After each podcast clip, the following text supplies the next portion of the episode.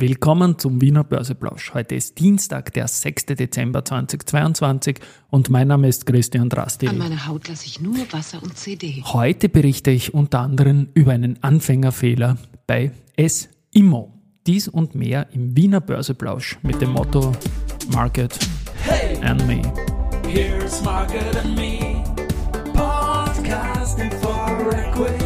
Freebies for Community.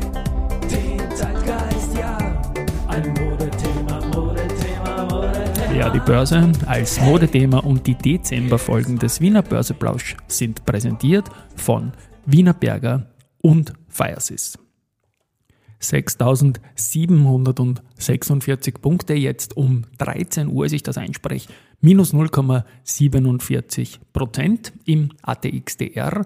Und auf der Gewinnerseite haben wir heute die, die, die, die, die Frequentis mit plus 2,5 Prozent, den Verbund mit plus 1,3 und Rosenbauer mit 1,06 Prozent. Verliererseite Warimbex minus 5,6 Prozent, Capsch Trafficom minus 4,2 Prozent und S-Immo minus 3 Prozent. So, und jetzt kommt dieser Anfängerfehler, den ich genannt habe. Die äh, S-Immo, die ist jetzt im Kurs wieder gleich mit der Immofinanz. Erstmals seit Monaten, also vor circa einem Dreivierteljahr waren es beide noch bei 23, dann gab es diese Angebote und jetzt sind sie halt beide bei 12,5 circa, weil beide Angebote eben ausgelaufen sind. Und der Anfängerfehler, den ich da irgendwie mir ankreide, ist, dass ich mich hinreißen habe lassen, im Glauben auch ähm, durch die Gamechanger-Meldung, dass die Immofinanz als Immo-Stücke übernimmt und dass man da so einen Durchschnittskurs nehmen wird, dass die Aktie halten könnte. Und da haben ja sehr viele Leute aus Deutschland auch darauf spekuliert, dass es die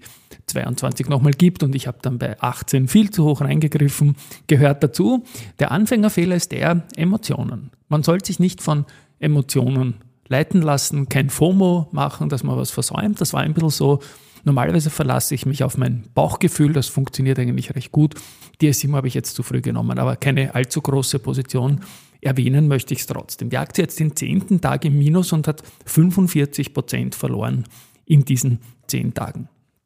Trotzdem Net Asset Value knapp 30 Euro Aktie jetzt bei 12,5. Da könnte mittelfristig schon was gehen. Und wenn nicht, was soll's? Valneva ähm, hat Investor Day in New York City heute. Das geht um 16 Uhr European Time los. Die Aktie ist im Vorfeld äh, ein bisschen gestiegen, heute leicht im Minus, aber wie gesagt, der Gesamtmarkt ist auch im Minus. Man kann den Webcast, das haben die auch auf LinkedIn gepostet, äh, mitverfolgen und da werde ich einen Link dazu in den Shownotes bringen, wer dazu Lust hat. Gut. Ähm, ja, es wird da auf die Impfpipeline gehen und viele Neuigkeiten vom Unternehmen. Der CEO ist sehr optimistisch, der Thomas Lingelbach. Covid wird, glaube ich, kein Thema sein, der Covid-Impfstoff.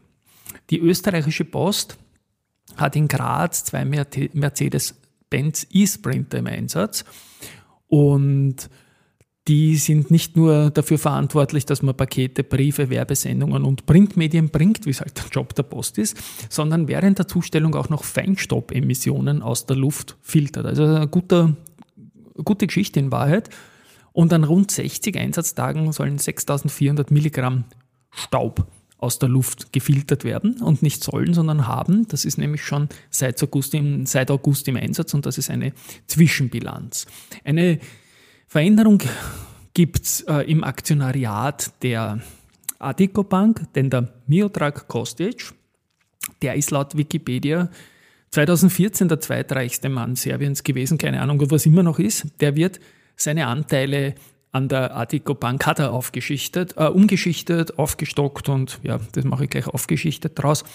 Ähm, ja, der heilt jetzt insgesamt, steht da eine Zahl dabei, in dem Artikel ja 7,33 Prozent der Stimmrechte. Also auch das ist eine spannende Entwicklung. Die erste Bank hat, erste Group hat ein neues Tool im Einsatz, nämlich Active VM Modul zur Überwachung von Limits. Da geht es natürlich um die Risikosteuerung und Risikomanagement und alles Mögliche in diese Richtung. Die FACC hat intern was getan, nämlich Team Awards Leonardo vergeben und gewonnen hat das Projekt im Vertical Integration Metal Machining. Das klingt irgendwie wie so eine Trash Metal Band, klingt auf jeden Fall extrem leibend. Und ich finde das gut, dass das gemacht wird von der FACC. Und Sieger hat äh, dazu beigetragen, dass man die Kosten für die metallische Fertigung signifikant reduzieren kann. Also Metall im Namen drin, aber nicht Heavy Metal. Die heutige Folge ist eine Spur kürzer, weil ich heute ganz, ganz viele äh, Börse People Aufnahmen habe. Am Vormittag war eben bei mir zu Gast der Norbert Zimmermann von der Berndorf AG, SBO-Aufsichtsrat und so weiter und so fort. Für mich ein ganz ein tolles und spannendes Gespräch. Wir haben auch über Musik gesprochen und musikalisch wird es auch am Nachmittag in eine gewisse Richtung werden mit dem Clemens Eiter, CFO der POR. Das wird dann alles in den nächsten Tagen gesendet. Und Research finally. Kepler Chevreux hat sich die CRIMO angeschaut und hat Halten bestätigt. Geht mit dem Kursziel von 32 auf 30 Euro nach unten. Odo BHF stuft AMS Osram von neutral auf Underperform hinunter und das Kursziel geht aber von 6 auf 7 Euro nach oben. So, das war's schon wieder für heute. Nikolotag, hoffentlich gibt's schöne Geschenke. Wir hören uns morgen, gesund bleiben und Baba.